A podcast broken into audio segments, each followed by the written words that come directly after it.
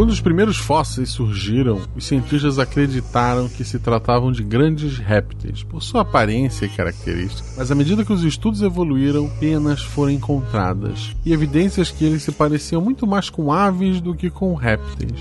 Quando eu era pequeno, eu achava que os crocodilos eram dinossauros que sobreviveram ao meteoro. Não sei se você sabe, mas o crocodilo, quando morde sua presa, ele chora. É daí que vem o termo lágrimas de crocodilo. Eu gostava de imaginar os T-Rex como dinos chorões, mas não. Dinos se tornaram aves. Crocodilos são apenas primos distantes, primos que tomaram um rumo diferente na corrida da evolução. Da mesma forma que nos entupimos de comida para chorar e sentir culpa de nossas escolhas, talvez o crocodilo só chore porque não conseguiu voar.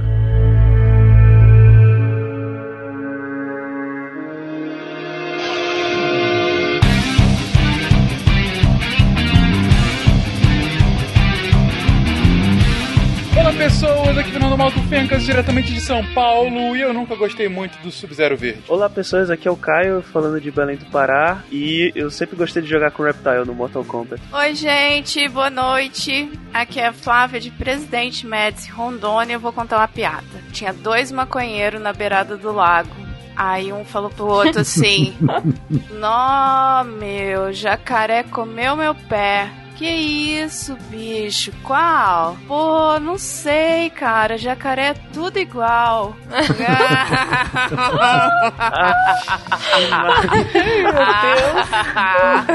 o meu teatro não tá tão ruim, não, Finca. Não dá pra Viu? gravar. Olha só.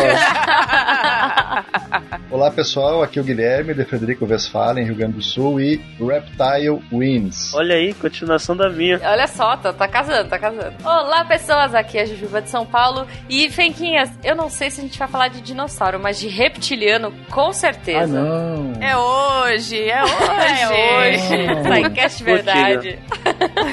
Meu Ah, Deus não. do céu. Fala pessoal, aqui é o Werther de Vila Velha no Espírito Santo e cuidado com a cuca que a cuca te pega. Pega daqui, Te te pega pega, de lá. de lá. Mas qual cuca? A cuca de quando a gente era criança ou a cuca nova que é fashion? Ah, não Tem sei, cara. também, gente. Depende, né? Se ela tiver ocupada demais com a, com a. Como é que é o nome daquela outra artista lá fazendo clipe? Aí Ela não vai pegar nunca. Ana Maria. Com a Lady Gaga? A, a com a Gretchen. Gretchen? Diga as passas, Catarina, que é Marcelo Guaxinim. Cuidado com a cuca, que a cuca te pega.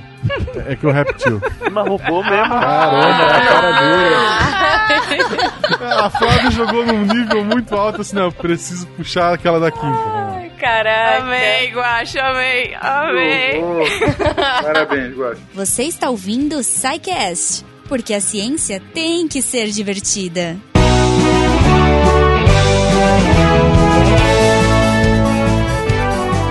Bem-vindos a mais uma semana de recadinhos do SciCast. Eu sou a Jujuba e hoje daremos, antes de entrar nesse episódio muito legal, recados rápidos. Então, primeira coisa, agradecer a vocês, patronos, que tornam esse projeto possível. Lembrando que a partir de um real vocês podem fazer com que a ciência seja mais divertida através do PicPay, do Padrim e do Patreon. Se você quiser entrar em contato com a gente, você pode fazer isso numa coisa mais fala que eu te escuto através do e-mail contato@scicast.com.br ou entrando lá deviante.com.br vai no post do SciCast e comenta, abra seu coração, seu coração gelado ou não de réptil. Hã? Hã? Ok, foi ruim, desculpa. Enfim, abra seu coração, comente com a galera. Os Psycasters participantes vão entrar lá, vão comentar, os outros ouvintes também. Essa interação é muito legal e a gente gosta muito. Então, mandem o seu amor para nós em forma de recadinho. Mais uma coisa, eu falei de mandem amor. Não deixe de mandar amor para o seu Psycaster ou para o seu podcaster preferido essa semana. Olha só, ele pode estar para baixo, ele pode estar triste, precisando do seu carinho. Então, se você valoriza a mídia, se você gosta de podcast, não deixe de entrar em contato com aquela pessoa que você gosta e, claro, divulgar para os amigos. Quanto mais gente ouvir, melhor para todo mundo. Então é isso, gente. Recados rápidos, recados dados. Eu espero que vocês curtam esse episódio, corram para o sol para se aquecerem enquanto escutam este episódio sobre répteis. Vambora!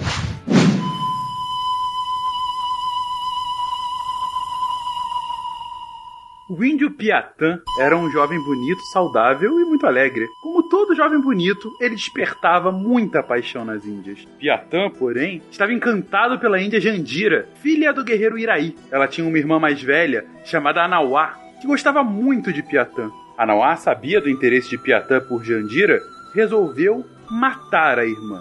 Anauá preparou uma armadilha para Jandira, na beira do grande rio, o Iguaçu, e convidou Jandira para irem lá tomar banho. Jandira aceitou o convite. Piatã viu as duas se dirigindo para o rio e seguiu. Quando chegaram ao rio, Anauá levou Jandira para perto de um formigueiro de formigas venenosas e empurrou Jandira para cima do formigueiro. Jandira bateu a cabeça num galho e desmaiou. Não demorou muito, as formigas começaram a atacar Jandira. Piatã, vendo aquilo, saiu correndo para salvar a amada, mas tropeçou e também, batendo a cabeça, desmaiou.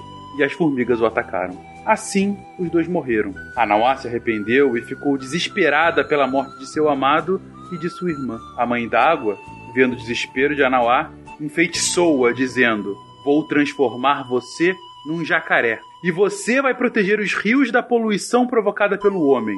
Enquanto houver rio sujo, você não verá seu amado e sua irmã viva novamente. A lenda do jacaré, Célio Reginaldo Kalikowski.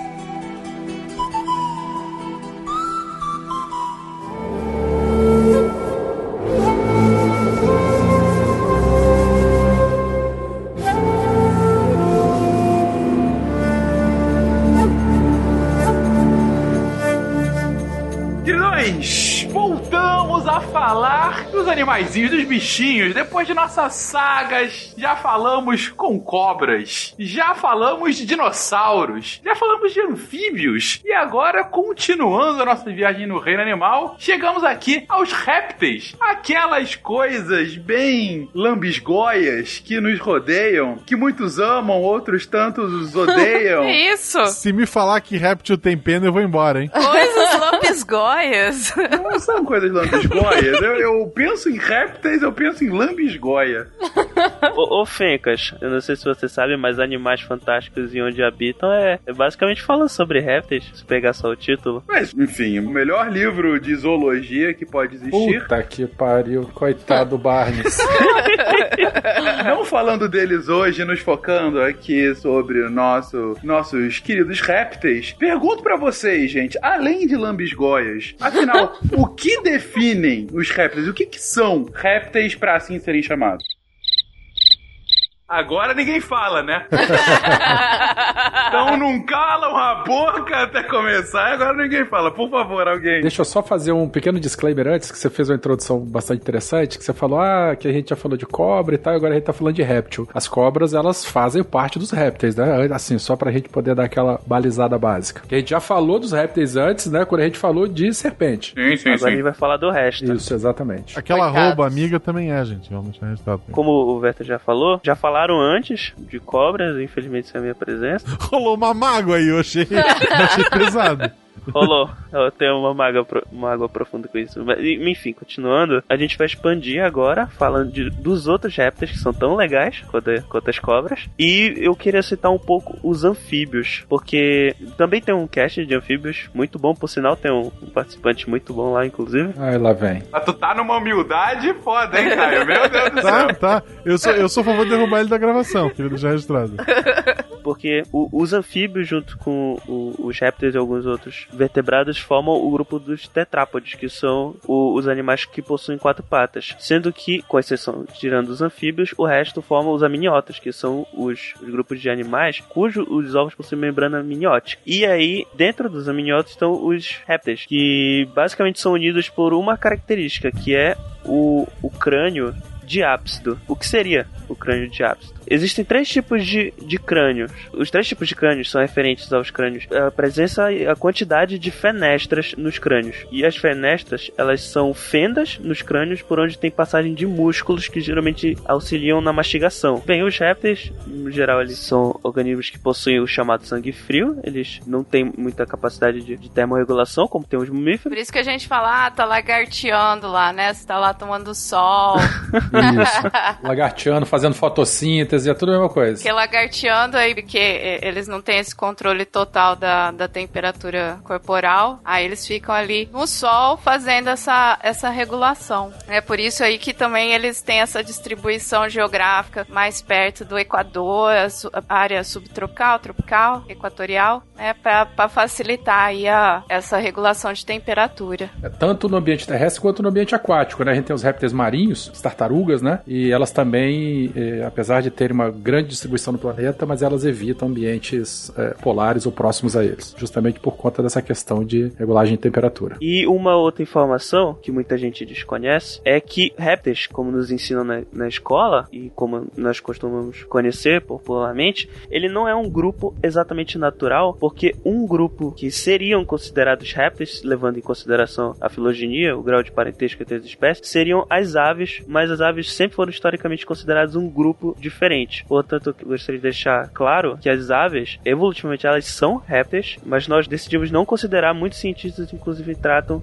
como um grupo separado, mesmo estando dentro do grupo dos répteis. Popó fez um, um, Coraçãozinho? um protesto contra isso, que ela não acha que ela pode ser comparada a uma lagartixa, mas, né? As T-Rex ela aceita. Na verdade, ela é comparada mais com o jacaré. Aí é, é, pode massa, ser hein? que eu convença ela. Aí é legal, hein? Melhor ser um jacaré do que ser uma lagartixa. Daí do nada, assim, tem tipo um lago e só tem uns- a popó com os olhinhos de fora. Não, imagina que bizarra a Flávia chega Hoje. de noite na galinheira com a lanterna, aquele monte de olho assim, igualzinho, assim, ó, brilhando.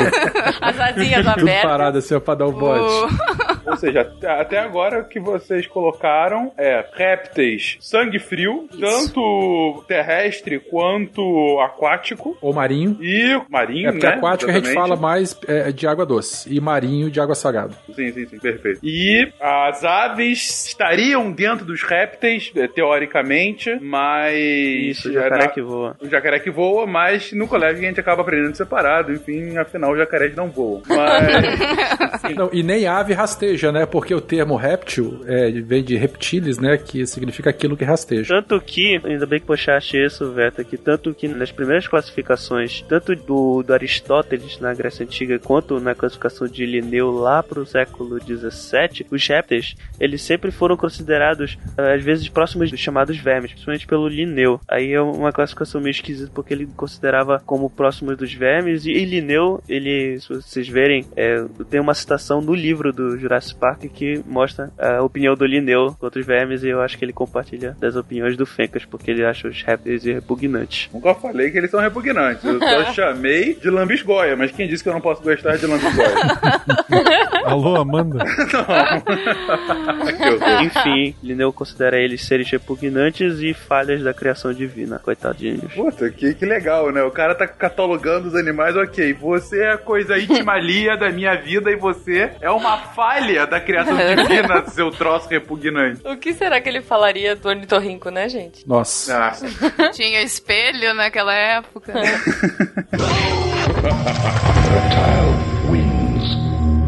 Bom, mas a gente tá aqui juntando uma penca de animais diferentes. Vocês já falaram de cobra, de jacaré, de é, é, lagartixa, tudo isso réptil, mas eles se separam de alguma forma. A gente consegue ter subclassificações dentro de répteis que fique mais claro para um estudioso? Bom, a gente tem dois grandes grupos, né? Dos viventes, tá? Não, não vou falar nada de, de bicho extinto, dinossauro também não, já tem cast específico é, sobre isso. Mas esses, esses dois grandes grupos são os Lepidosauria é, e Arcossauria. Os lepidossauros, eles são. A característica principal deles é que eles têm escamas, né? Eles fazem. A pele, né? Revestida por escamas sobrepostas. Eles têm a capacidade de fazer equidise, que é a troca de pele. Então na roça, às vezes a gente tá andando lá, vê um couro de pele lá. É a, a cobra que, que trocou o couro mesmo, na verdade, né? Isso é bastante comum. Eles têm dentes superficialmente anexados na mandíbula, a língua bífida, que é aquela língua bifurcada típico de, de serpente, né? É, e outras características. Os lagartos, eles são, eles estão inseridos aí nesse,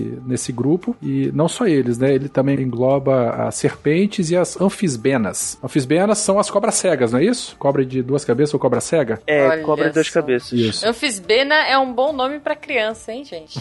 Nossa, velho. Fica a dica aí, ouvinte. E tem um outro grupo também, uma, uma outra, é, algumas poucas espécies endêmicas da Nova Zelândia, que é a tuatara. É como se fosse um lagartinho, Hoje em dia é uma espécie só. uma, uma só, né? Então ele é endêmico da Nova Zelândia, ele é meio bizarro, o pessoal costuma falar que ele é um ornitorrinco dos répteis. Tipo assim, ele tem a mandíbula superior, parece um, um- um bico, ele tem um. Não chega a ser um terceiro olho, mas ele tem uma mancha ocelar na, na testa dele entre os dois olhos, que ele consegue captar é, comprimentos de ondas distintos aí, e o bichinho é todo, todo diferentão. Então ele também faz parte. Tô olhando a foto aqui, parece uma iguana, sei lá. Parece, lembra, lembra bastante a iguana. É. Como é que é o nome? Tuatara. Estudos relatam que ele seria a espécie mais primitiva dos répteis, né? Seria um Olha. elo comum entre o que a gente tem hoje para as espécies extintas aí de, de dinossauro. Ah, é bonitinho demais, né? É uma gracinha. Fofo. Ele, ele é muito bonitinho. Ele é tão bonitinho que quando ele tá com muita fome e não tem o que comer, ele come os próprios filhotes. Ah, mas isso aí é superável. Ah, é superável. Bom saber, Flávia. Não, uai, o Ok, tanto de né? bicho que não come os próprios filhotes, agora vai encrespar com a tua tara? Não, eu tô brincando. De ação. Tadinho do Totaro. É, cada um com as suas taras, gente. Ai, meu Deus. Eu deixei passar a cobra cega, mas essa eu era obrigado. Mas ele tem uma questão que a gente já começou a falar. Ele é uma espécie endêmica da Nova Zelândia. Agora eu não lembro se são das duas ilhas ou só de uma. E um bicho endêmico, ele tem um. merece uma atenção toda especial, né? Porque se ele é encontrado num único local, qualquer tipo de impacto no hábitat onde ele vive, o risco de extinção da espécie é muito grande. As tuataras, se eu não me engano, elas são eunucos da natureza, porque, se eu não me engano, elas não possuem MPNs. O órgão reprodutor que é presente nos esquamatas e, e alguns outros répteis se chama MPNs. As tuataras não têm, não têm MPNs. Elas se reproduzem por contato direto das colares. Ah, tá. O M-pênis é como se fosse um pênis, né? Um órgão copulatório mesmo, com, com um canal pra fazer a cópula. Esse bicho não tem. Então, pra poder ter filhinho, eles ficam lá esfregando a, a cloaca, uma na outra. Porque o termo MPNs também, ele é associado mais com as cobras, porque as, tanto algumas cobras quanto os lagartos, eles possuem MPNs que são bífidos, ou seja, eles viram dois, é como se fossem dois pênis em, em um só. Só que, obviamente, eles só inserem um, uma das duas faces. E, e eles ficam retraídos, né, ô Caio? Na, na hora da cópula que eles é, projetam o M-pênis pro lado de fora. Não fica aquela coisa balangando igual o mamífero, por exemplo. Mas tem algum motivo é, evolutivo de ter que ser bífido? Cara, o bicho anda arrastando a barriga no chão, né? Eu acho que se ele tivesse um. É, exatamente É, um, por um isso. pênis arrastando ali, eu ia machucar, sacou? Não tem prepúcio que, que, que segure a dor. Aliás, os MPNs, principalmente hoje de serpente, eles costumam ter alguns espinhos pra, né, segurar, que não tem o que ajudar lá no encaixe. Então, tem que ter alguma coisa pra segurar lá Na dentro. hora da, da penetração, ele, ele trava. Isso. Então, sim, provavelmente, porque o que eu tinha visto anteriormente, essa bifurcação, ela ajudava nesse travamento, independente de ter ah, essas espículas ou não, né? É, tem alguma outra funcionalidade, essa de, de, de ser bifurcado? O M-pênis? Eu não me recordo agora outra, outras funções mesmo, é mais para o auxílio da formação e também, de repente, aumenta a chance de. Tem dois, é mais fácil de acertar sem braço. Sei lá, eu acho que tivesse alguma outra função, você se lembraria, porque é um pênis bifurcado, cara. Você tem que saber por que, que isso existe. mas é basicamente por isso mesmo, pra auxiliar. Acho que é pra ele se achar no reino animal, entendeu? Tipo, É daí que vem a lenda que a cobra, quando tá perto do fogo, ela cria a perna e sai correndo. Na verdade, o que acontece é que ela everte, ela põe pra fora o M-pênis quando ela fica muito estressada. E aí É parece que são duas pernas, né? Que é bem parecido mesmo. Caraca. Mas isso é, isso é verdade. Inclusive, não lembro se falaram isso no cast de cobras, só já que a gente está citando, é, tem algu- algumas cobras têm como mecanismo de defesa evacuar no, no predador. Ou seja, a pessoa vai lá, pega a cobra na mão e a cobra bicho. Quando vê, começa a feder a mão, que é a cobra lá que evacuou na pessoa. Ok. É, Eu não sei o que é melhor, essa explicação, ou se no meio da sua explicação você tem que falar, a cobra é bicho, tá? Porque a piada, quando se fala de cobras, piada de quinta série vem, vem na mente de todo Eu mundo. poderia ter dito, quem nunca no? Exatamente. Enfim, já fizemos piadas de duplo sentido suficiente no cast de cobras, continuando aqui os répteis. Bom, a gente tem um outro grupo, ô Fencas, que são os arcossauros, né? Como a gente já, já comentou, e neles sim estão incluídos os crocodilianos, que a gente conhece, né, os crocodilos, jacarés, e as aves, aí as lindinhas répteis. Então as aves são bem primas, de bem próximas, assim, dos crocodilianos. As tartarugas também estão nesse grupo aqui. Tartarugas marinhas ou de água doce. Vale ressaltar que as tartarugas, por muito tempo, elas foram consideradas quase que alienígenas entre os répteis, por não se saber exatamente onde elas estavam colocadas dentro da, da, da filogenia do grupo. Não sabia se ela era mais próxima. Ah, é verdade, eu falei besteira. Não, mas hoje em dia o pessoal. Existe um consenso de que elas são mais próximas dos arcossauros ou que seriam arcossauros. Mas durante muito tempo não, não se soube exatamente, porque, citando o fato das classificações pelo crânio, que teriam os crânios com uma fenestra, que seria uma, uma fenda no crânio para inserção de musculatura para ajudar na mastigação do animal, os répteis no geral, eles são diápsidos, ou seja, eles têm dois pares de fenestras nos crânios, diferente dos mamíferos, que têm apenas um par. Já as tartarugas, essas criaturas lindas, elas não têm nenhum par de fenestras. Existia um grupo ancestral que também não tinha, mas não se sabia se eram se as tartarugas eram relacionadas a esse grupo ou se a perda das fenestras foi algo que veio depois. Hoje em dia já se sabe que elas teriam, elas seriam diápsitos, que nem os outros répteis. As fenestras teriam se fundindo, o que daria ausência de fenestras nos crânios atuais de tartaruga. Tanto que vocês, se vocês verem, procurarem a foto de um crânio de tartaruga, vocês vão ver que não é muito diferente da cabeça do bicho mesmo. Verdade. E a pele. Ele é bem lisinho, né? Não tem muito. Não é um, um rosto muscular, né? Muita expressão é. facial, se eu posso falar uma, uma besteira dessa. Essas fenestras, elas estão mais ou menos ali, ó, onde o, o maxilar inferior encontra com é, o superior, é assim que fala, Flávia, da, da- da veterinária? É, é. Você bota o dedo mais ou menos ali ó, no Isso. finalzinho da boca, no final do queixo sobe, mexe a boca. Aí você vai sentir o clec-clec, as fenestras estão mais ou menos ali. É onde garra os músculos Olha responsáveis para contrair o maxilar. Então, o mamífero tem uma fenestra, os répteis têm duas fenestras, uma mais embaixo, outra mais em cima. Dois pares. É, claro, uma, uma de cada lado. E tartaruga não tem, tem o rosto bem, bem lisinho, não tem essas, essas áreas aí pra, pra, pra, pra- Até o crânio é fofinho. É bem bonitinho mesmo. É, é a cara da tartaruga, realmente. Não tem muito como tirar nem Só pôr precisa aqui. botar olho e encapar. Encapar é ótimo. e é claro que nesse momento, mais uma vez, o SciCast está fazendo um grande serviço aos seus ouvintes que estão no ônibus ouvindo, Claro. colocando o dedo perto do maxilar, tentando achar. Dos dois lados, tá? Porque tem que Exatamente. botar os dois pra ver a simetria. Aí abre e fecha assim, ó. ó, ó. Ah, então eu vou aproveitar e falar o que a Marlene iria falar. Gente, desencosta os dentes. É, Exatamente. Depois Show. de achar a sua fenestra, não encoste novamente os dentes. Inclusive, Flávio, a fenestra dos mamíferos é até chamada de arco zigomático, não é isso? Isso, é- essa parte da bochecha, que é esse osso da bochecha que o pessoal, o pessoal vai fazer maquiagem faz biquinho assim, ele fica mais evidente, né? É o esse osso zigomático que vai até lá em cima, na pontinha do, da órbita ocular, vai lá pra trás, é perto da orelha e aí que forma a, a fenestra ali pra cima, perto do da aqui na articulação, né? Tem por mandibular. E aí, se você quiser surpreender a sua mulher hoje, o seu marido hoje, sua namorada, seu ficante, enfim, o seu ente Crush, o especial, crush, o crush. o crush, Leva o esqueleto É. de tartaruga. Pode levar um esqueleto de tartaruga pra ela achar bonitinha. E quando ela, ele, enfim, quando eles estiverem deliciando com o esqueleto de tartaruga, chegue no ouvidinho e fale: Quero dar um beijo em sua fenestra. Por favor, diga pra gente como foi a reação. Cantadas Psycast. Exatamente.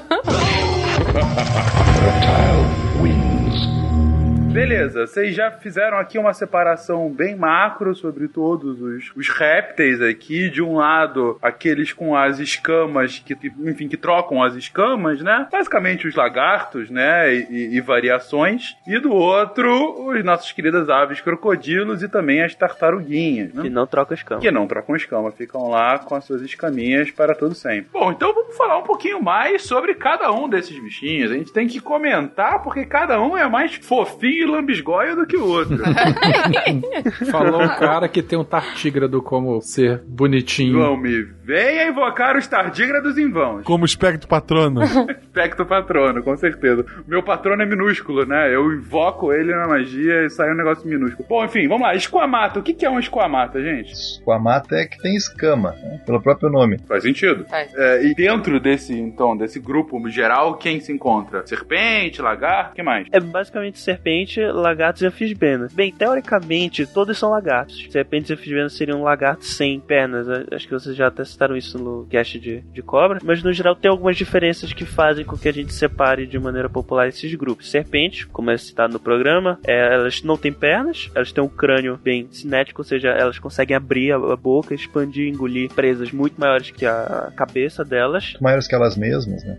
É, muito maiores que elas mesmas. E também elas possuem, algumas espécies de serpentes possuem presas capazes de inocular venenos, que muitas são muito perigosas para os seres humanos. E serpentes é basicamente isso. Para quem quiser ouvir mais, pode ouvir o, o de serpente, que, tá, que é muito bom. Agora, indo para os outros grupos, nós temos os lagartos, que junto com as serpentes são os grupos de esquamados e de répteis em geral mais diversos que existe. Atualmente se conhece mais de 6 mil espécies de lagartos. Só comparando, é muito mais espécie de lagarto do que, do que da maioria dos grandes mamíferos. E a, e a maioria das pessoas não sabe o nome da maioria dos lagartos. Ninguém se preocupa em dar nome popular pros bichinhos. Olha só que comentário maldoso. Isso dá pra resolver fácil, porque, por exemplo, tem, sei lá, lagarto, lagarto do papo amarelo. Não pode chamar só de lagarto shine, o Pokémon.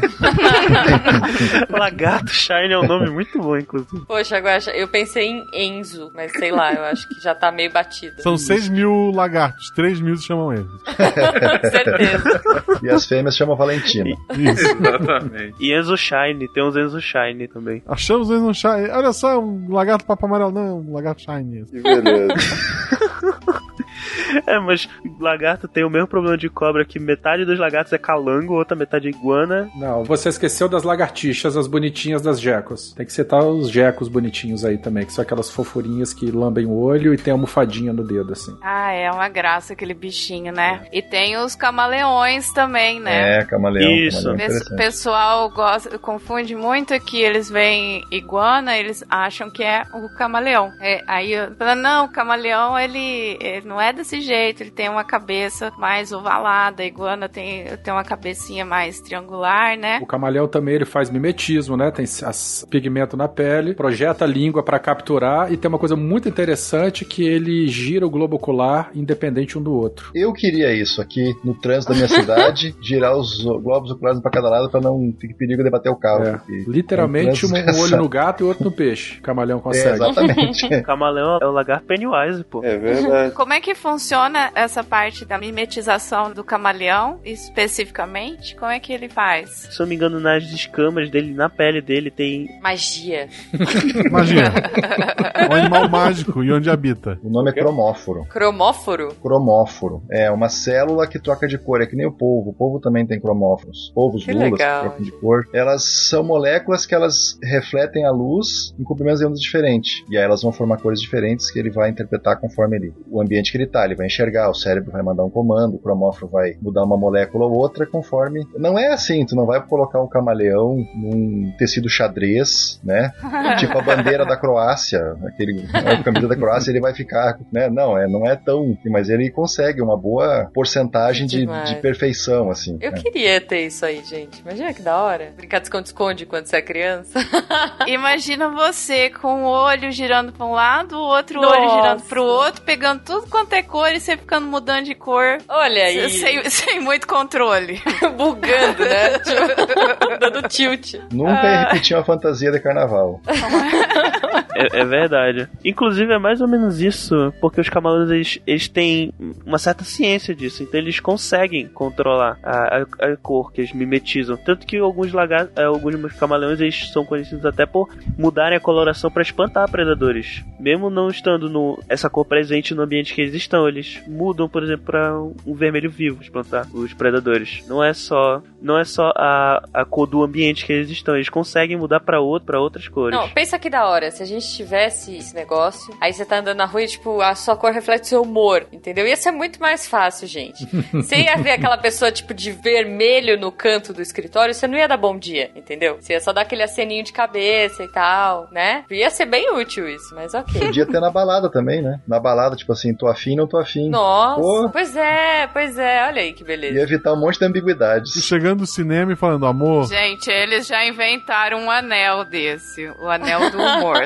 Pronto. Pelo amor de A. Flávia comentou agora há pouco que o pessoal confunde camaleão com iguana, né? Só que iguana é um outro grupo bem diferente. As iguanas, elas. O camaleão ele tem três dedinhos, né? Em, em cada, em cada pata. Três ou É. quatro, depende do camaleão. É que os camaleões eles têm um pé muito distinto, que é o pé que chamam de zigodáctilo. É muito parecido com o pé de papagaio, que são dois, são um par de dedos oposto ao, ao outro. Se você vê o pé de um camaleão, são basicamente dois dedos para um lado, dois dedos para o outro. Isso ajuda, ele- como a maioria é arborícola, ajuda eles a se locomover por entre os galhos. É, e são bichos terrestres, né? Não tem camaleão de, de água. É, do contrário das iguanas, né? Que as iguanas terrestres habitam praticamente os mesmos ambientes que o camaleão, só que a iguana ela é bem diferentona, né? São, enquanto o, o camaleão ele é predador, a iguana ela já é herbívora, né? Cresce um tamanho muito maior. Se eu não me engano, ela não faz mimetismo e a gente tem iguana terrestre e iguana marinha. As famosas iguanas de Darwin Ah, lá. é? Sim, aquelas Ah, na iguanas ilha de de. Galápagos. De Iguana de Galápagos, Galápagos. é. Elas são, enquanto as terrestres são verdes, né? né, para se camuflar com o ambiente, as marinhas elas são escuras. E especificamente aquelas de Galápagos, é, elas são escuras para poder se aquecerem mais por exposição ao sol, já que lá na região de Galápagos, a corrente de Humboldt é uma corrente de água muito fria da Antártida e elas se alimentam das algas ali da, das, das, que crescem é, é, debaixo do, do, mar. Então elas passam várias horas se aquecendo e, e mergulham para poder se alimentar de alga e quando a temperatura cai muito, ela sobe. Essas iguanas marinhas, elas são muito interessantes também, que ela tem glândulas de sal muito parecido com as aves. Então, às vezes, é muito comum em filmagem, em foto assim, aquele bando de iguanas junto, de repente elas fazem como se fosse um, um jato de, de, sal pelo nariz, assim. Algumas aves é, marinhas fazem isso aí também. Ah, que interessante. Tem essas coisas bem interessantes desse Elas grupo. escarram, é isso mesmo? É, basicamente. Fazem Isso xixi mesmo. pelo nariz.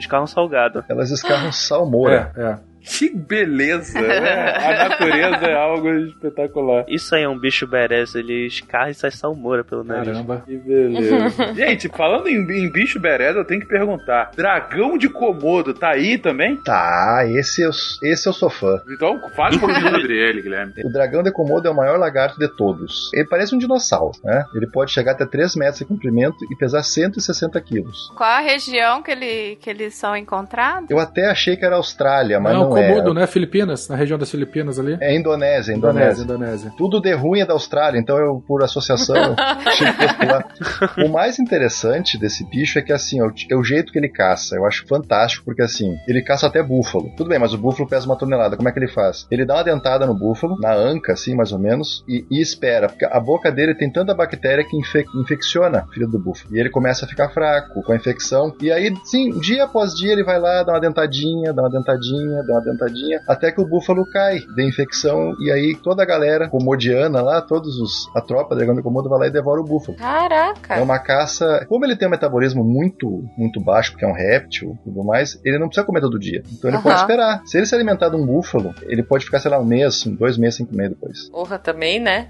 E ele é um bicho carniceiro também, né? Tem aquela língua bipartida para ele poder perceber o cheiro no ambiente. Inclusive, Guilherme, já saíram alguns estudos mais recentes que mostram que não só ele tem essas quantidades, esse número de quantidade de bactérias na boca, como eles, eles têm mesmo veneno. São uma das poucas espécies de lagartos venenosos. E que o veneno auxilia também na, na, na morte das presas do. Eu achei que era só o monstro de Gila que tinha veneno, que é do deserto de Sonora. Isso, um, um Isso. lagarto de Gila Monster que chama. Isso, só que hoje em dia o pessoal já, já sabe que os dragões de Komodo também são venenosos. Não é voar e cuspir fogo, né? Mas tá bom.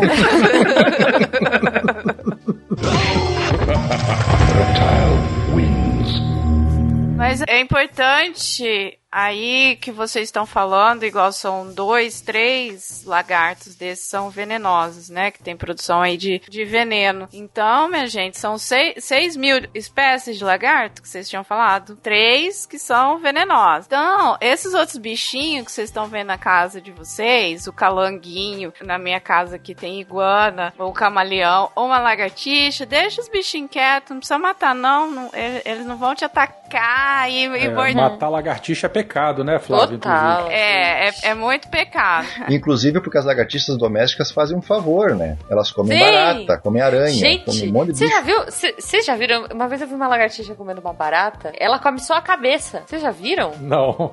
É muito louco, gente. Ela come a cabeça e, e joga. Deixa ela sem cabeça e vai embora, assim, felizona. E a barata Você que continua está andando. ouvindo o SciCast nesse momento, almoçando. Boa comida. Desculpa, gente. Não, mas uma coisa muito gostosa de fazer na roça é chegar naquela parede branca cheia de bichinhos, se tem duas ou três lagartixas, pra ver elas, elas capturando e brigando entre si pra poder é, é, reservar o espaço na parede. Não, e elas se movem muito rápido, né? Isso, isso mesmo. Fa- Faz a pipoca e veja, porque eu... Que TV não pega, né? Pelo amor de Deus. Pra que Netflix se tem lagartixa pra olhar, né? Ah, eu acho divertido. Inclusive, só uma curiosidade, a maioria das lagartixas de, de casa que nós temos aqui, elas são da espécie Hemidactylus mabuia, que é uma espécie nativa da África. E elas vieram junto com os navios negreiros pra cá, elas são espécie introduzida sem querer. Ou seja, elas não eram é, endógenas aqui do, do- da América do Sul, das Américas, vieram com navios negreiros. Não a família toda que são geconídeos. Tem lagartixas daqui, só que elas não são encontradas em casas. A maioria são de floresta mesmo. Ah, essas de casa que são invasoras? São, são invasoras, são africanas. Olha que legal, não sabia. Olha só. Muito bem-vindas, por sinal. Isso faz um favor enorme e nem, nem chega a ser uma praga de verdade. É só, só, só felicidade. Fala sério, olha essa lagartixa na sua parede, com aqueles olhinhos pretos olhando vagamente pro nada. Não é uma lambisgoinha linda, gente? Fala sério. é isso que eu chamo. Fencas, elas são mais bonitas ainda quando elas vão lá e, e dão uma lambidinha no olho, assim, ó. É a coisa mais teteia que tem. Oh. Tem, uns, tem um geconídeo, o leopardo jeca, é o nome comum dele, eu esqueci o, o nome da espécie. Nos Estados Unidos ele é muito. é, ele é pet, né? E é uma de deserto. E o pessoal cria em terrário, ele tem uma cauda bem gordinha, ele é uma coisa mais linda que existe. Parece um leopardinho pequenininho mesmo. E sendo de deserto, a água é escassa, ele bebe água do orvalho que cai em cima dele. Então é- o, o corpo dele tem uma textura cheia de verruguinha, então é, muita gota de orvalho fica. E aí de repente ele vai lá e fica lambendo o olhinho assim, ó, pra poder pegar a água. É uma coisa mais teteia que existe. Mas, mas qual o gosto dele? Eu falei que é teteia, né? Eu não falei que é gostoso.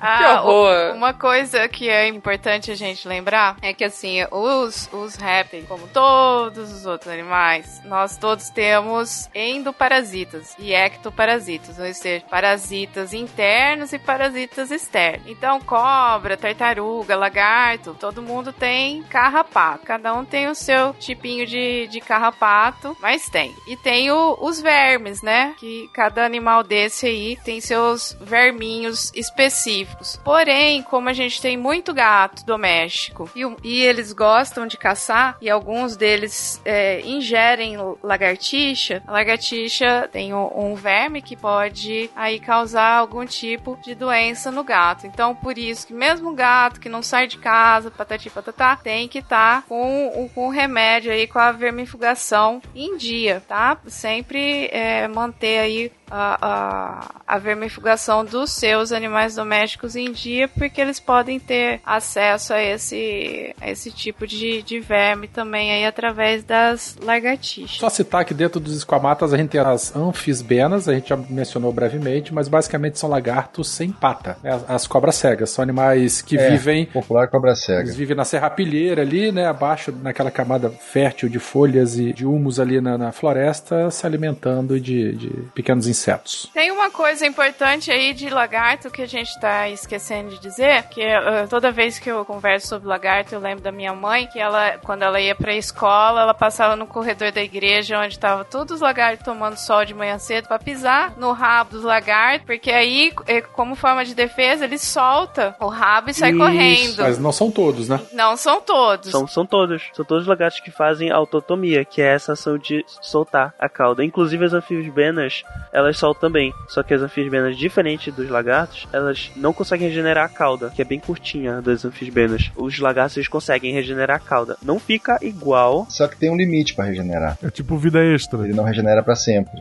Ele é limitado a regeneração. É um ossinho na cauda que tem um ponto de quebra. E aí, interessante porque quando ele solta a cauda, um outro mecanismo de defesa é que a cauda continua se mexendo. Pra distrair o predador, né? Isso, porque o, o músculo entra, ele entra em convulsão, porque ele perde todo o comando, daí todos os ATP gastam ali, e ele fica. E aí o predador acha que, que, que tem um outro animal ali, e ele se interte e o lagarto foge. Mas não é limitado. Você vê às vezes lagartixa na parede com a cauda bem curtinha, porque ela perdeu a cauda várias vezes e ela não regenera do mesmo tamanho que era originalmente. Tem um limite. Então ficar pisando em rabo de lagarto pra ver uma hora o, rabo, o lagarto vai perder o rabo. Ou a pessoa perde o dedo, porque isso, Isso. também dá azar. Ficar pisando É, em pode em rabo de lagartixa, tem que lembrar disso. Dependendo do lagarto, pode te dar uma rabada ou te morder também. É, Iguana dá pois é. rabada na cara, é bom tomar cuidado. A iguana daqui de casa, os cachorros já chegaram a um senso, assim, de vivência. Entre eles, a, a iguana desce pra comer uma mão dela e tudo mais. E os cachorros fingem que ela não está lá. Porque eu acredito, assim, piamente que eles tomaram uma lambada dela uma vez. Mas é, é tipo assim, ela tem um metro de cauda e ela faz aquela, aquele barulhinho, assim, igual de desenho animado, né? Olha fazendo careta. faz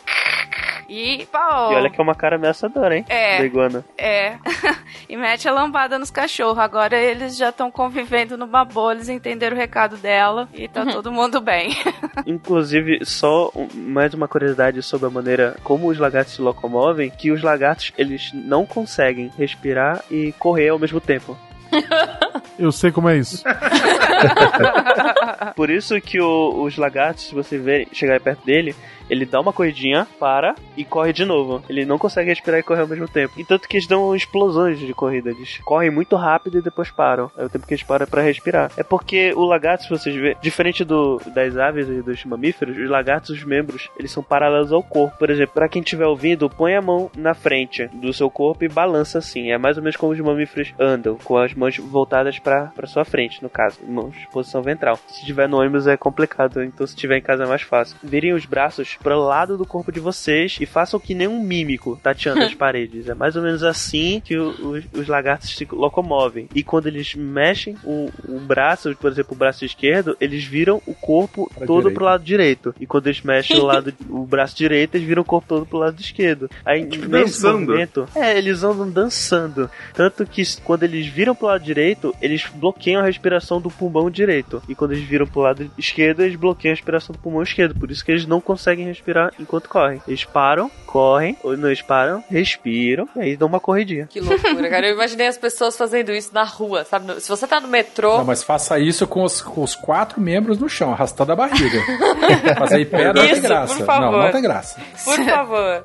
Eu, eu tô dançando aqui em casa desde que o Caio me explicou eu como é que é. também, cara. Eu tô aqui tor- tortinha, tipo. O que o Caio descreveu muito bem aí é aquela clássica imagem de um crocodilo ou jacaré saindo d'água, que é aquela coisa lerdona que ele vai andando de lado, assim, ó. Os membros da direita se encontram enquanto ele joga a bunda pro outro lado e vice-versa. Rebolativo. É, fala isso pra um jacaré pra você ver.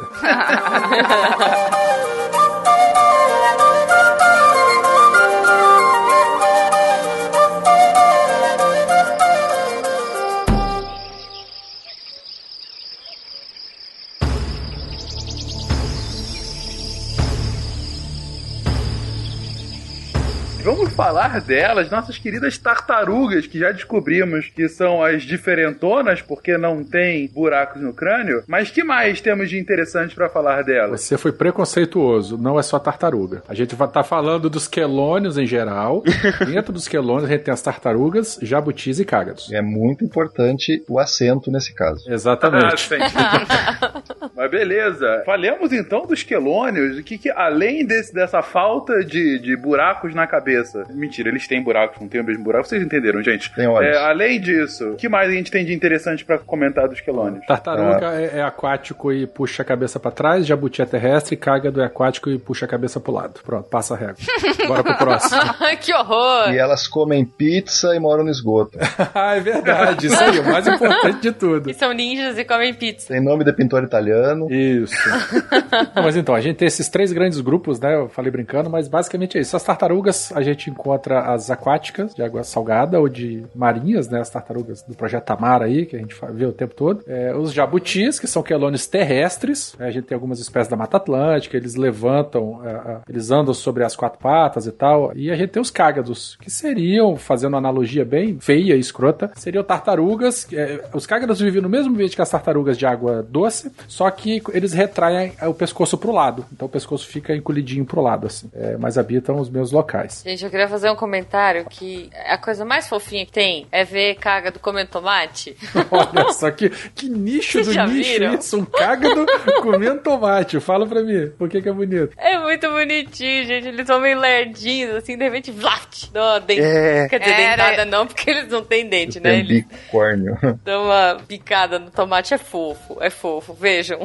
Inclusive, vocês já levaram alguma mordida de, de jabuti ou tartaruga? Era isso que eu ia comentar, porque o negócio não é. A pressão ali é, é punk, né? Não tem É. o- os dentinhos específicos igual a gente conhece, mas o, o acidente é, é desagradável. Acho que al- algumas espécies a pessoa pode até perder um dedo. Caramba!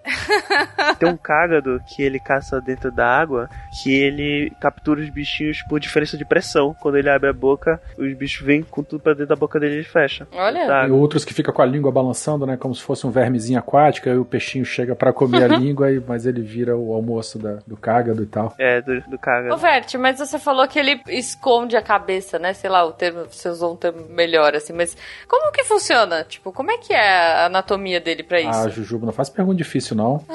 Ah, mas é, é o pescoço, é porque o pescoço da, das, dos quelônios, ele é bem flexível. É, a disposição das vértebras, eles a- ajudam na, na flexibilidade do pescoço. Pros cágados que dobram o pescoço pro lado, é só, basicamente só dobram o pescoço pro lado, não tem muito mistério nisso. Agora, pro, pras tartarugas e pros jabutis que encolhem a cabeça pra dentro do corpo, o pescoço deles forma um S, que tem um espaçozinho lá dentro do, do casco, e aí é, o pescoço forma um S, e nisso traz a cabeça para dentro do espaçozinho. É assim que elas escondem. Que louco, cara. Isso é muito interessante. Eu achei que fosse tipo mola, sabe? Que estica Não. assim. Se fosse alguma coisa.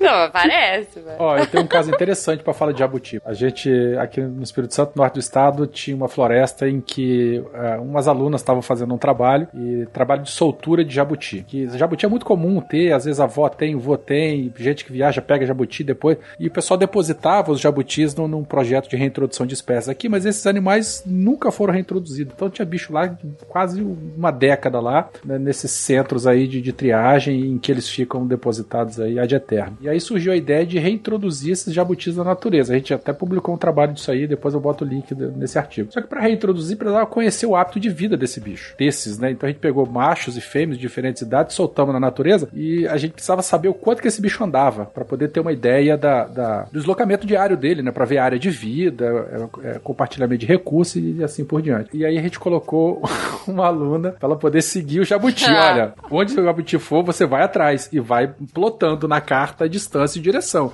distância e direção, distância e direção. A menina ficou lá, o trabalho dela era vigiar o jabuti. O que, que aconteceu? Ela perdeu o jabuti. Fugiu. O jabuti fugiu.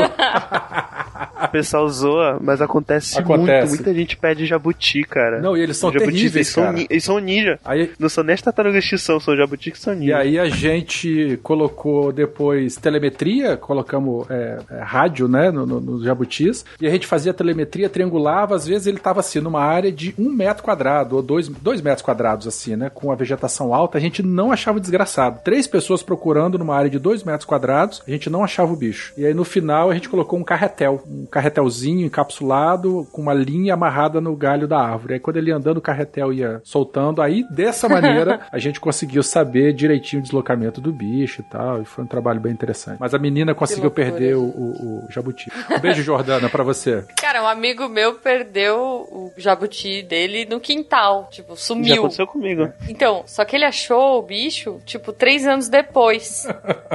De boa, assim. De boas, um dia ele tava lá e aí o jabuti veio. assim, "Ah, e aí, dá um tomate. Foi, foi bem ali e já volta. Ele levou três anos.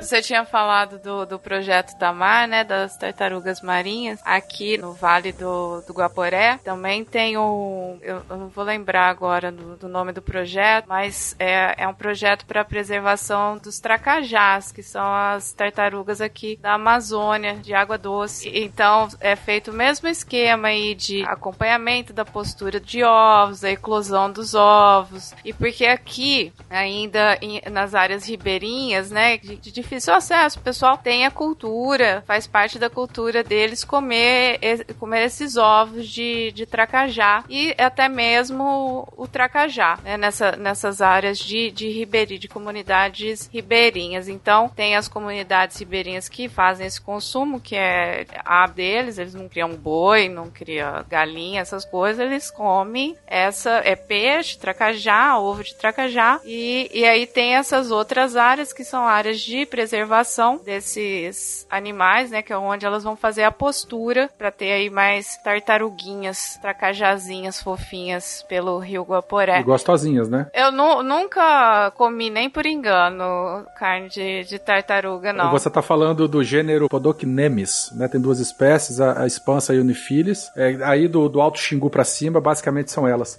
Eu queria só fazer um parêntese. Eu acho que lá no Missangas, Jujuba Guacho, me lembra aí, aquele que eu participei, dois, eu acho, ou três, alguma coisa assim. Três. Três, né? Três. Eu participei lá e eu contei aquele caso de quando eu passei 30 dias numa aldeia indígena. A gente foi fazer um Deus do trabalho. Wi-Fi. É, onde surgiu o Deus do Wi-Fi, daí a gente, foi, a gente foi fazer um trabalho de segurança alimentar, de manejo do Podocnemis unifilis, que é o tracajá mesmo ali do, do Alto Xingu, que as tribos de- da região se alimentam, né, mas por várias questões a espécie estava desaparecendo e tal, então ouçam lá o Missangas 3 que eu conto essas histórias aí pra lá. Sim! Tinha um clássico esse. Isso aí. Pô, muito. Oi. Ataque de oportunidade. Obrigado, Berto. Passa no caixa depois. Tá bom, pode deixar.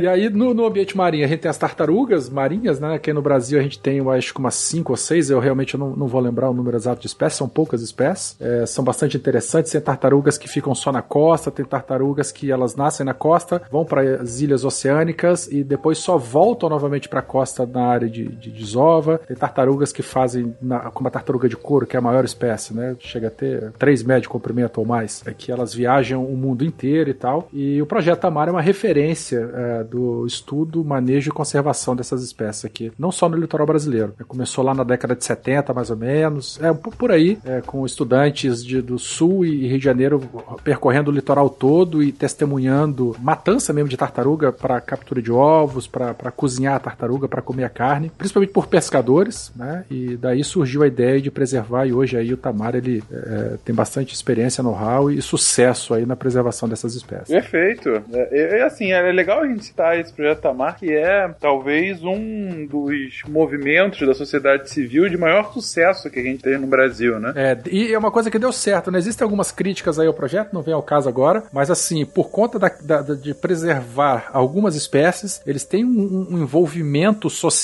muito grande, né? É uma- o cast vai acabar desbancando para outra situação aí, que eu acho que não é, não é o caso, mas a, a- a história do Tamar e as ações dele são muito interessantes porque envolve diretamente não só o pescador, mas a família dos pescadores, a comunidade, o entorno. Então é uma experiência que deu bastante certo. O último passeio que eu fiz, minha família com a família do Silmar, foi no Tamar lá de Florianópolis. E foi, foi muito bacana. Ah, Não, e as crianças adoram. É um barato. Sim, a Malu jogou o peixinho pro. Eu já, eu já vi também uma época de desova de tartaruga. Era tartaruga da Amazônia, era, era muito bonitinho ver os bichinhos saindo. do- É, não, quem tiver criança, ovos. mesmo que não for criança também, se tiver a oportunidade de ver uma soltura, é, é uma coisa é, fantástica, assim. Aquele monte de tartaruguinha correndo de um lado pro outro. Não, é muito bonito, muito bonito mesmo. Vale a pena. Então se informe aí na tua região se tem isso. Inclusive, só para dar uma finalizada no- na parte de quelônios, gostaria de falar mais duas informações a respeito, de que uma é, é relacionada com a parte dos ovos, é de que os quelônios, no geral, eles não têm cuidado parental, que, que é o cuidado do- dos pais com os filhotes, eles simplesmente põem muitos ovos, e o que nascer e viver, viveu, tanto que a taxa de mortalidade infantil para quelônios é muito alta, são mu muitos poucos que sobrevivem, inclusive esse é um dos motivos até do projeto Tamar, já que a mortalidade é alta e mais com as ameaças às praias ficou menor ainda, então ameaçava muito as espécies. E outra que é um pouquinho menos mórbida, nenhum quelônio tem a capacidade de se mover ordenadamente que nem os outros, os outros vertebrados, que nem, por exemplo, os répteis fazem a dancinha, o-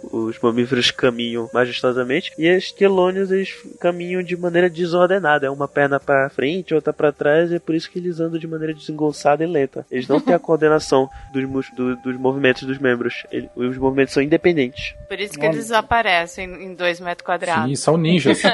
Isso. Acho que ele tá de um lado, mas ele tá indo pro outro. É, não dá não,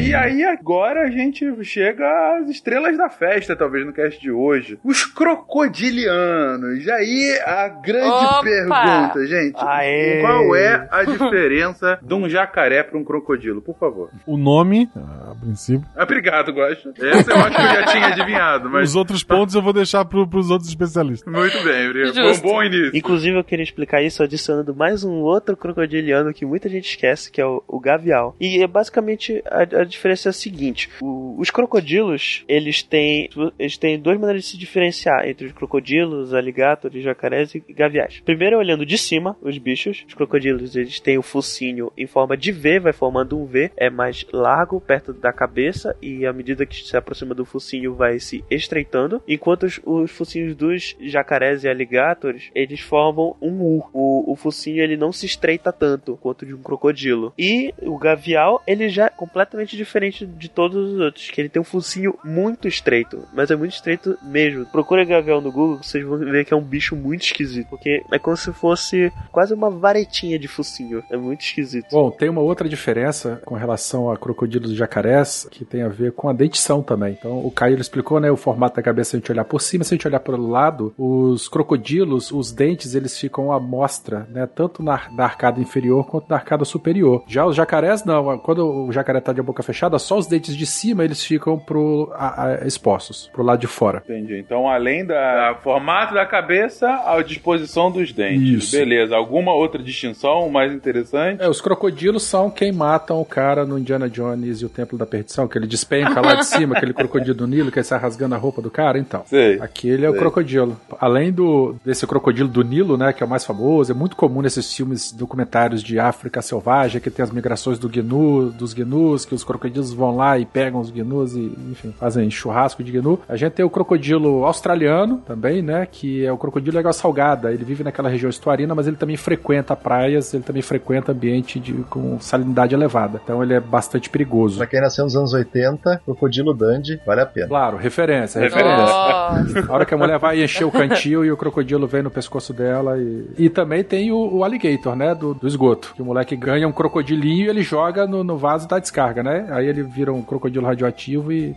sai comendo as pessoas. Ah, o Cebolinha também tinha. Tinha. A lagartixa. É, qual é o nome? Ai, caraca, eu tenho que lembrar. Godofledo. Godofledo. Godofledo, é Nossa, verdade. Isso. É, essa história eu não sabia. É, isso é, é, é que é- não é da sua época, Caio.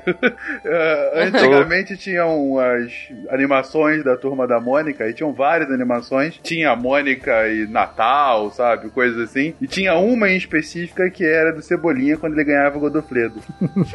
Se eu tenho um problema na língua, é óbvio que eu vou dar um nome pro bicho com o meu problema incluso. Não, po não posso chamar de João. De, Claro, Godofredo, que era a lagartixa dele. E, e- É, pô. Enfim, ele criou a lagartixa. E era, um- era um, um jacarezão. Era o né? jacaré, foi crescendo um pouco demais, aí ele teve que um dia dar tchau pro Godofredo. Saudade. Oh, dó. Godofledo. Saudade de Sauda Godofredo. hashtag saudades Bom, Godofredo. além do Godofledo, aqui no Brasil a gente tem três espécies bastante é, icônicas, né? Que é o nosso é, o jacaré do Papo Amarelo, o caimã jacaré, que é- ele é nativo da Mata Atlântica. A gente tem o jacaré do Pantanal, que ele tem uma população enorme de espécies de, de crocodilianos, talvez seja a única que não esteja com um perigo real imediato de extinção, pelo fato de do hábitat dele ser o Pantanal, e a gente vai falar isso daqui a pouquinho. E lá na Amazônia, lá na terra da Flávia, lá a gente tem o jacaré azul, né? O, o Lindo. crocodilo negro é um Lindão. E tem eu também. é, na tua região, na região dos seis aí em cima. Eu não conheço o jacaré-açu, nunca tive a oportunidade de ver de perto, mas o açu não, não tem esse nome à toa, né? Que em tupi é coisa grande, né? Ele tem 4 metros e meio, jacaré azul. Isso. É. É, um bichão grandão bonito. 4 É, metros e meio? é, o, é, o, é o normal dele. Ouvinte, só pra você ter uma ideia, e Fencas também, que já que você ficou espantado, no, no padrão, assim, a parede de uma casa tem 3 metros de altura. Não, melhor. 4 metros, gente, é um fencas e meio. É, isso.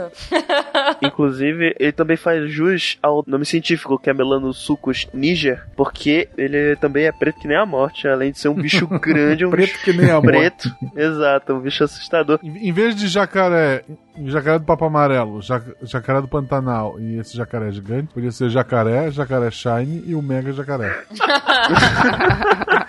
É mega evolução. Jacaré, o que que você falou? Shine? Porque Shine. assim, ó, quando no Pokémon, quando um Pokémon que só muda a cor, ele é um Pokémon shine, ele é um Pokémon mais raro Ah, tá. Não, aí é, é um outro bicho que eu não entendo nada disso, não. É só pra coleção mesmo, não tem nenhuma outra função. Só ser bonito e jogar na cara dos outros que tu tem um Pokémon Shine. Tá bom. Eu vou contar rapidamente aqui que uma vez eu fui fazer uma captura de morcego e era em caverna. Só que pra chegar na caverna que tinha os morcegos, onde o produtor falou que tinha, a gente tava de, uma, de um lado do rio, aí tinha que atra- atravessar nada esse rio ir pra uma prainha. E de frente pra essa prainha tinha a entrada da caverna. Aí o, o, o produtor foi na frente, que ele conhecia, foi nadando até a prainha, da prainha até a entrada da caverna. Aí ele voltou nadando de, de, de ré, de, de costa, rapidamente, assim. Tchá, tchá, tchá, tchá. Ele falou, e aí ele fi- subiu na prainha, né? Ele falou: tem um jacaré na, na, na entrada da boca da caverna. Eu- aí o que que todo mundo faz? Todo mundo fica na beira do rio. Flávio faz o quê? Flávio pula. Eu, eu pulei dentro do rio, nadei até a prainha pra ver jacaré. Eu sou uma pessoa meio sem noção. Você fala assim: olha o bichinho ali, o bichinho pode ser um jacaré azul. Que Flávia vai e, e, ao encontro pra tentar ver o bichinho mais de perto. Mas é uma espécie agressiva o jacaré-açu? Porque se a gente falar, por exemplo, do crocodilo australiano, ele é mega agressivo, né? Ele é territorialista e vai. Ou ele é de boa, tranquilo? Ele é tranquilão, assim. Jacaré amazônico, no geral, é bem tranquilo. Mas o negócio é que, que ele nada bem melhor do que eu, né? Muito e ele rápido. tava na, na boca da caverna e, e, tipo assim, a hora que a gente aproximava, ele subia e soltava as borbulhinhas. Aí a gente afastava, ele ficava tranquilo. E, e- entendeu? Tipo assim, não vem aqui, minha filha. O que que tu tá querendo? pra que que tá insistindo nisso? Ele, é que ele tava tomando sol, pô, ele tava de boa lá. Eu, eu acho interessante voltar ao início dessa história, em que a Flávia tava indo lá pra capturar o, o morcego. Faz tudo sentido. A Flávia, no meio do mato, cercada de bicho, ela é um vilão do Batman. Eu sempre soube disso. Ai, que. Ela foi pegar Zubat.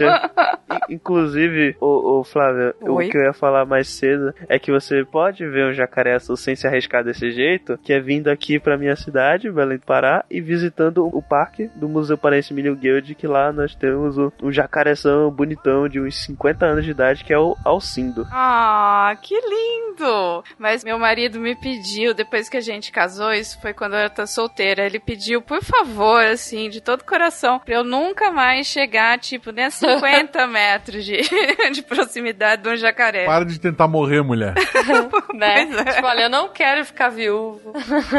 Esse não tem problema, esse não tem problema chegar pertinho, ele é, ele é tranquilo. Ele só fica sozinho porque já tentaram botar jacaré perto dele e ele matava os outros jacarés, então ele fica sozinho. Tranquilíssimo, tranquilíssimo. Um doce. Não, porque o jacaré do Pantanal, ele é uma espécie que consegue viver em grupos, né? Inclusive em época de, de seca, que aqueles corpos d'água estão bem secos assim, pô, a gente conta centenas no, no- no Pantanal. E às vezes eles estão tomando banho de sol ali, a gente chega perto, eles vão, não ataca nem nada. O outro, o jacaré do papo amarelo também, ele é bem tranquilo, consegue manusear, inclusive, com, com relativa facilidade. Duas curiosidades só sobre jacarés é que eles têm. Todos os crocodilianos têm o coração dividido em quatro cavidades, que nem aves e que nem mamíferos. É uma transição aí dos répteis, quer dizer, dos répteis de sangue frio, né, ectotérmicos, para os répteis de sangue quente, que são as aves e os mamíferos. É, e outra curiosidade é que o estômago do jacaré é o lugar mais ácido que você conhece dentro de todos os animais. Ele digere casco de tartaruga. Tão baixo que é o pH, ele ingere a tartaruga inteira e o casco se dissolve. Então, assim, se um jacaré se comer um humano, não vai sobrar nem os ossos. Foi uma dica? Fica a dica. Só mais uma informação aí pra acabar com a parte dos crocodilianos. Eu já falei aqui de alligator e jacaré, que tem aquela tem aquilo que falam nos cursos que jacaré em inglês é alligator, mas na verdade eles são os bichinhos diferentes, que não são tão diferentes, são muito parecidos. Basicamente a única diferença é o, o formato de uma escama que tem na cabeça do bicho e a mais importante que é territorial. Jacaré ocorre da América Central pra baixo e alligator ocorre nos Estados Unidos e na China somente. Só existem duas espécies de alligator, uma para os Estados Unidos e outra pra China. Eles ocorrem nos Everglades, da Flórida. Aquele que sempre tenta comer o pica-pau. Sempre aparece na rua da torre. Ah, como é que ele chama? O alligator. É, o alligator mesmo. ali- não, não, alligator é É, outro. o alligator é outro. É, É o Zé Jacaré. Tem um desenho infantil tipo Galinha Pintadinha, que é o Jacaré Elvis, que é o jacaré com o topé do Elvis, só pra registro.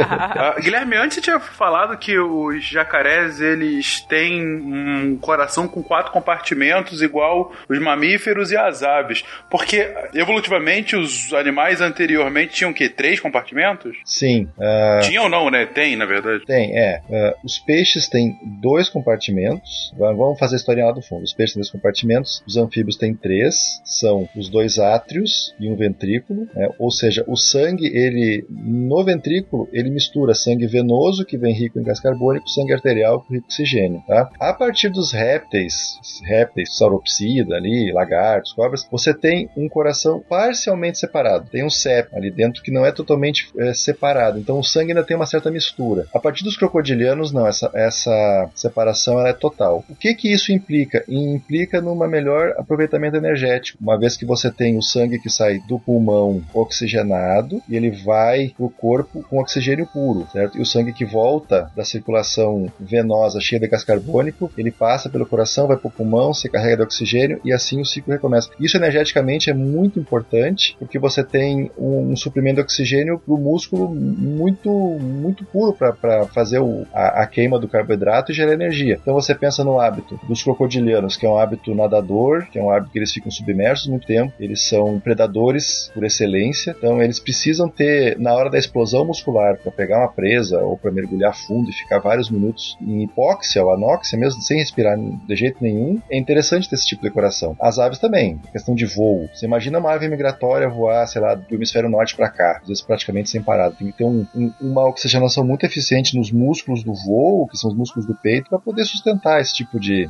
de gasto energético. Né? E os mamíferos, bom, nem se fala, né? Os mamíferos a gente sabe. É, quem nunca subiu uma correndo? E a partir daí também começa o processo de, de do controle da temperatura corporal, né? Sim, esqueci essa parte, de fato. Que também faz. ajuda bastante, né, na, na atividade aí, o que hora que ele pode ter uma atividade maior, menor. Não fica limitado aí ao, ao clima, né? Ao ambiente apenas. Então ele consegue ter uma autonomia maior de, de funcionamento do, do organismo, né? Mas só para lembrar que o, os crocodilos ainda são ectotérmicos, eles não regulam uhum. a temperatura internamente. Eles precisam ir pro sol, né? Sim. Se, se Diferentemente das aves e dos mamíferos. Exatamente. Isso. Isso. Eles ainda têm escamas, eles não têm uma camada isolante, tipo penas e pelos Tecido, que não tem. É, é. Inclusive, é bem, é bem divertido ver as criancinhas no, nos zoológicos vendo os jacarés achando que são estátuas, porque eles não se movem, termorregulando, ficam lá parados com a boca aberta. É, não falaria para ela brincar com eles, né?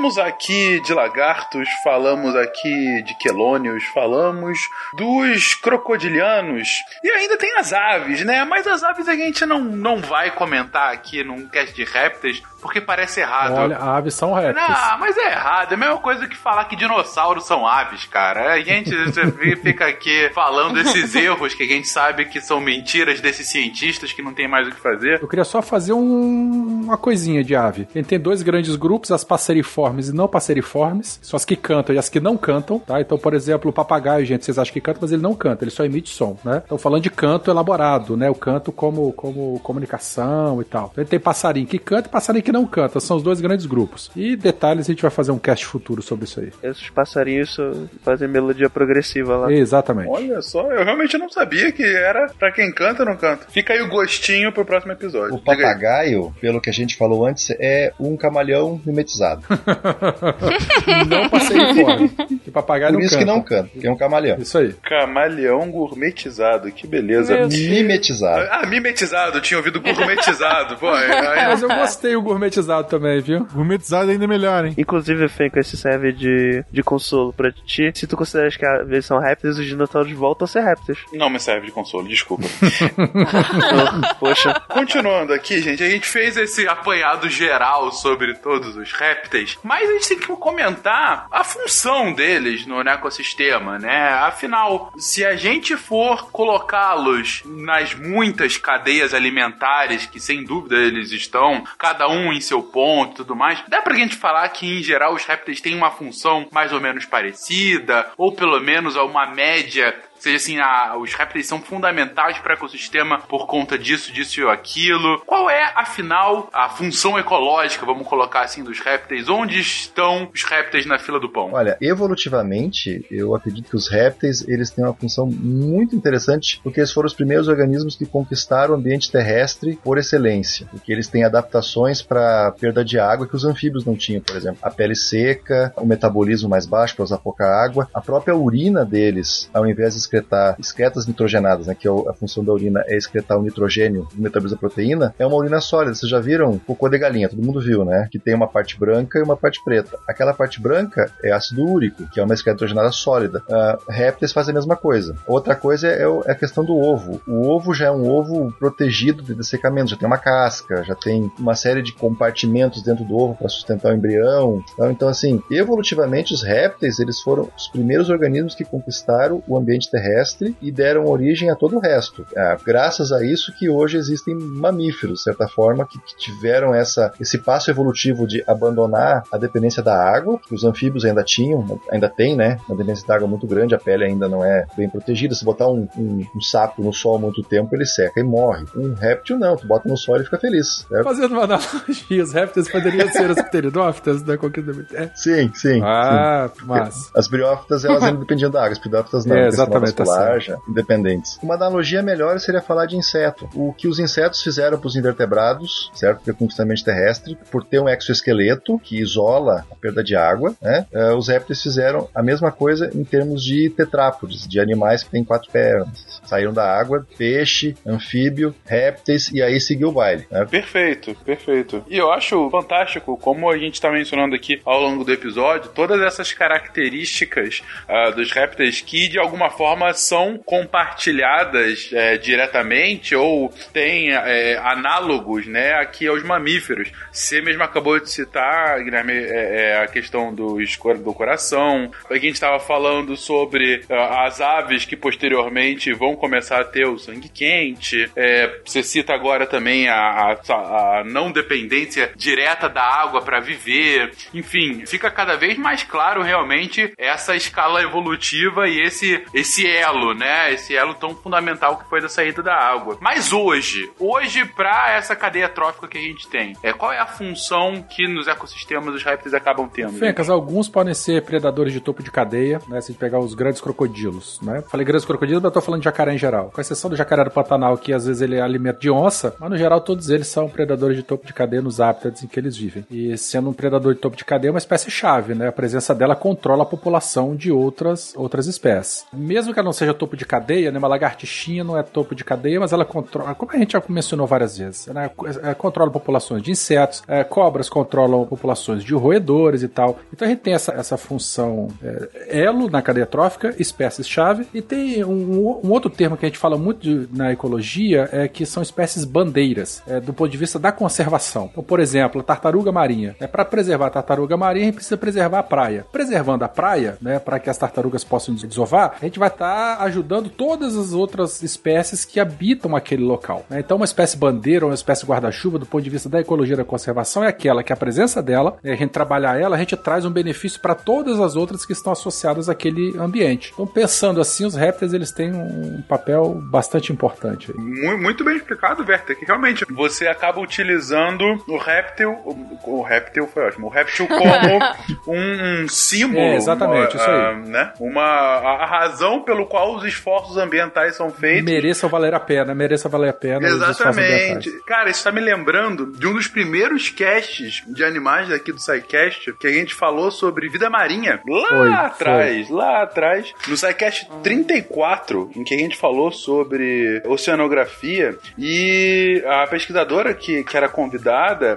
ela comentava sobre os grandes mamíferos para os quais a grande parte da atenção da vida marinha era, era, era direcionada, né? E ela fazia uma crítica quanto a isso, porque a gente às vezes direciona muita atenção a eles e não a outras espécies tão interessantes e importantes quanto, mas de certa forma é o que você está falando. Às vezes uma atenção bem direcionada para essas espécies mais chamativas acabam tendo esse efeito derramado positivo para os demais, né? Falando ainda um pouco de conservação, se a gente pensar uh, do jacaré da Amazônia, por exemplo, apesar da, importância ecológica deles e tal, o jacaré-açu e o jacaretinga, eles vêm sendo sistematicamente caçadas na região do bioma amazônico, por exemplo, para servir de isca para piracatinga. Não só o jacaré, como o boto também. A piracatinga é como se fosse um bagre, só que ele é necrófago, se alimenta de carne de bicho morto. E como é que se pesca isso? Você tem que oferecer carne morta para o bicho poder comer. Então, pescadores é, caçam essas espécies. O boto rosa está incluído aí nessa, nessa listagem para esses organismos servirem de isca para pesca da piracatinga. O valor comercial dele é muito grande, ele é exportado para outros países da, da, da, América Central. Então, para pegar, precisa de, de carne. Para pegar carne, uma fonte muito abundante são os, os grandes jacarés aí da Amazônia e o boto. Né? Então, esse é só um exemplo de exploração é, é, desenfreada que, mesmo com a moratória da caça aos jacarés, isso aí ainda acontece. No passado, os jacarés foram muito caçados por conta é, do couro, couro de jacaré, é, com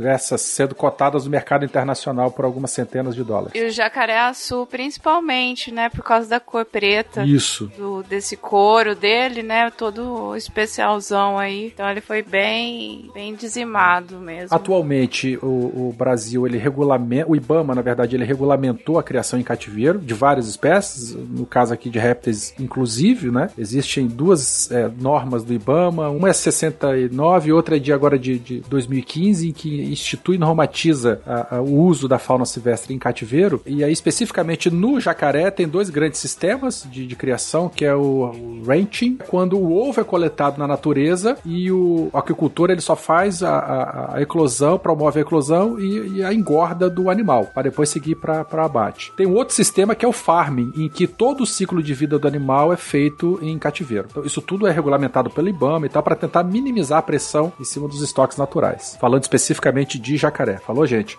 Nessa mesma norma também fala da, da, dos tracajás da Amazônia e de algumas outras espécies aí de cobras para pet e assim por diante. Para quem tiver interesse, tem link no post aí dessas regulamentações e tal, tudo certinho. Beleza, não, ótimo, Werther. E para fechar, gente, por que, porque alguém que está fingindo que está chorando, ele está chorando lágrimas de crocodilo? Qual é? Tem uma, um motivo para isso? Porque os jacarés em geral, eles têm uma, uma potência na mandíbula, uma força na mandíbula muito grande. Ele comprime tanto a mandíbula que a, a, o globo ocular ele se comprime um pouco também. E daí, quando o jacaré está se alimentando, né, ele, ele fecha a boca, comprime o, matando a presa, se alimentando da presa e, e a, as, a glândula lacrimal acaba soltando lágrima. Daí que você fala lágrima de crocodilo, que ele tá chorando enquanto ele te come. Só por causa de um esforço concentrado. Exatamente. Aí, espreme que sai. E tem uma, uma outra lenda, uma outra situação muito comum no interior também, que cobra, não sei se alguém já manuseou cobra, serpente em geral, com jiboia isso é bastante comum, quando ela se sente ameaçada, ela, come, ela faz um barulho, como se fosse um, um gato raivoso, é, é, fazendo aquele barulho, aquele chiado, é, é, bem sinistro mesmo. O pessoal fala que se a cobra faz isso, você morre e, e assim por diante. Eu tive sorte que nunca um boídeo grande que eu tenha manuseado fez isso comigo. No geral, gostaram é, de não, mim. É, é um barulho assustador. O pessoal fala que é o grito da serpente. Inclusive, procurem grito de, de jiboia, que eu fui procurar grito de serpente aqui, veio uma, uma resenha do Metal Gear Solid 2. É, bota grito de jiboia que nós vamos achar direitinho, vocês vão achar direitinho que a gente tá falando. Desculpa, mas grito de jiboia parece o nome de porra no chanchada, né? Pois é. então. Bom, às vezes é de outro jiboia que eles estão falando aí. E tem uma coisa que eu queria comentar também, que as serpentes em geral, as jiboias, os ofídeos aí, sofreram muito de um fenômeno muito parecido que Tubarão sofreu, né? Quando depois que foi lançado o filme Tubarão, que teve aquela morte desenfreada, caça, o Tubarão virou o vilão dos mares por conta de uma histeria coletiva, né? Por conta do lançamento do filme de Spielberg lá na década de 70. E as cobras também padecem desse mesmo mal. Então são bichos muito interessantes, que têm papéis ecológicos fundamentais para manutenção do, dos sistemas ecológicos, mas o pessoal vê uma cobra, às vezes não sabe nem, às vezes é uma jiboia, coitadinha, que não vai fazer nada. Vai lá e mata a cobra e, e, e pronto, porque é cobra e tem que morrer. E não só por isso, porque tá na Bíblia também que ela sacaneou lá com Adão e Eva e tal, então cobra é amaldiçoada e essa coisa toda. O pessoal acaba matando, não mate. Mas e se as cobras estiverem dentro do avião? É, essas aí são foda, aí tem que tentar pousar e sair correndo.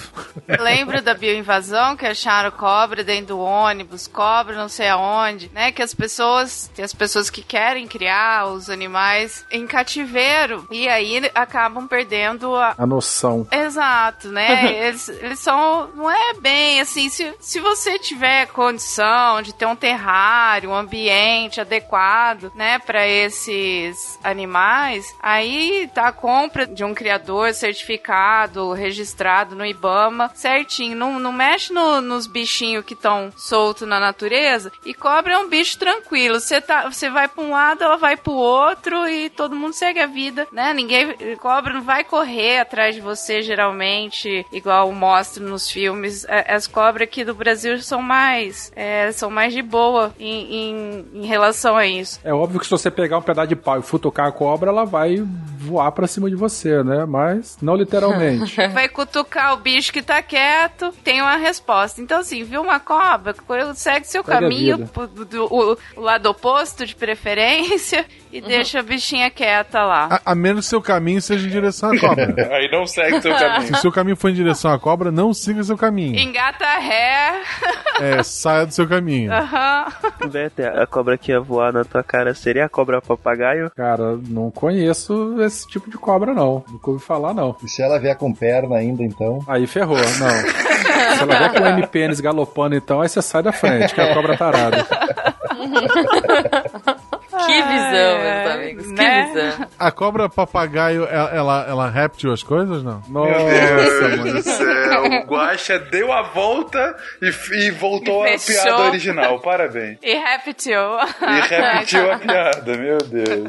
Ele repetiu a piada, exatamente. Caralho, foi isso, agora que eu entendi. Repetiu a piada. Puta, Nossa. velho. Só duas horas pra entender. Porra, Muito parabéns, bem. Se não entendeu, volta e repete o episódio.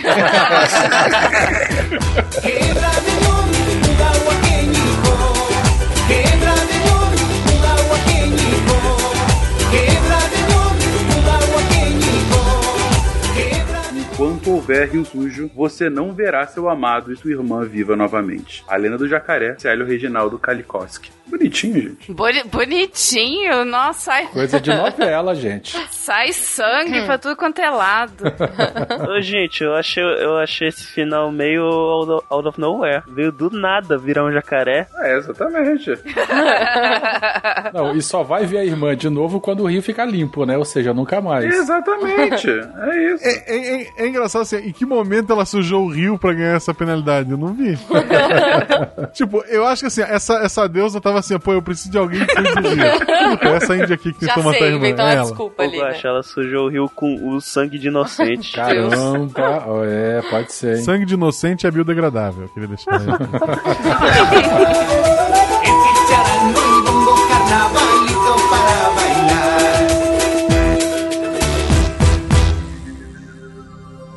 Se a ciência não for divertida, tem alguma coisa errada. Tem que ser divertida. A coisa mais divertida que tem é a ciência.